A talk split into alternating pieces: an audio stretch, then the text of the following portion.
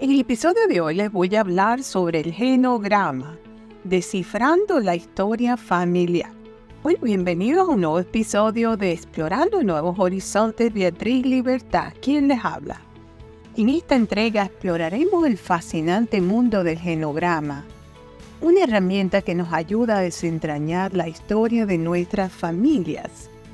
Descubriremos qué es, cómo se utiliza y sus aplicaciones en la vida cotidiana. Bueno, pero ¿qué es esto de genograma? La gente será. Se pregunta, bueno, un genograma es un tipo de diagrama que representa gráficamente la estructura de una familia, mostrando relaciones, eventos significativos y patrones de salud a lo largo de muchas generaciones. Esta es una herramienta que permite visualizar y analizar la historia familiar de manera sistemática. El uso del genograma. Bueno, para, con relación al uso del genograma, este se utiliza en diversos contextos, pero especialmente es muy valioso en la terapia familiar y psicológica. Ayuda a terapeutas y consejeros a comprender las dinámicas familiares, identificar conflictos y promover la comunicación y la resolución de los problemas. Bueno, algunos ejemplos de sus aplicaciones en la vida diaria podrían ser en, la terapia familiar, los genogramas ayudan a identificar patrones de comportamiento, los roles familiares y traumas no resueltos. En genealogía, los genogramas son herramientas esenciales para rastrear antecedentes familiares y conectar con nuestras raíces. En el ámbito médico, los genogramas permiten identificar patrones de enfermedades hereditarias y antecedentes de salud relevantes.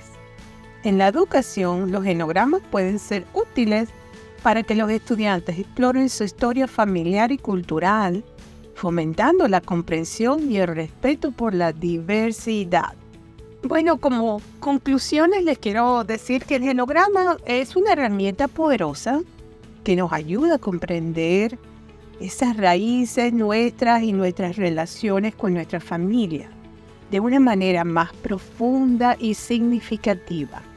Al utilizarlo podemos tomar decisiones más informadas, sanar relaciones y fortalecer nuestro sentido de identidad y pertenencia. Bueno, yo les recomiendo que si se van a hacer un genograma, se lo hagan con un terapeuta de, estos de constelaciones familiares, estos especialistas en constelaciones familiares que ellos ah, deberían hacer el genograma para hacer toda esta terapia y es una cosa que no se lo hacen ustedes mismos. Tienen que buscar eh, terapeutas en constelaciones familiares, sería lo más adecuado. Bueno, muchas gracias por acompañarnos en este episodio de Explorando Nuevos Horizontes, Beatriz Libertad. Esperamos que hayas encontrado esta información de genograma muy valiosa para ti. Te animamos a explorar tu propia historia familiar a través de esta fascinante herramienta. La fuente para este podcast fueron mis comentarios sobre el tema número uno y número dos, la inteligencia artificial. ¿Dónde me consiguen? Ya saben, donde todos plataformas de música y podcast, en YouTube, en las ah, plataformas de audiolibro, audible.com. Muchas gracias por todas las personas que se han suscrito y comparten mis episodios.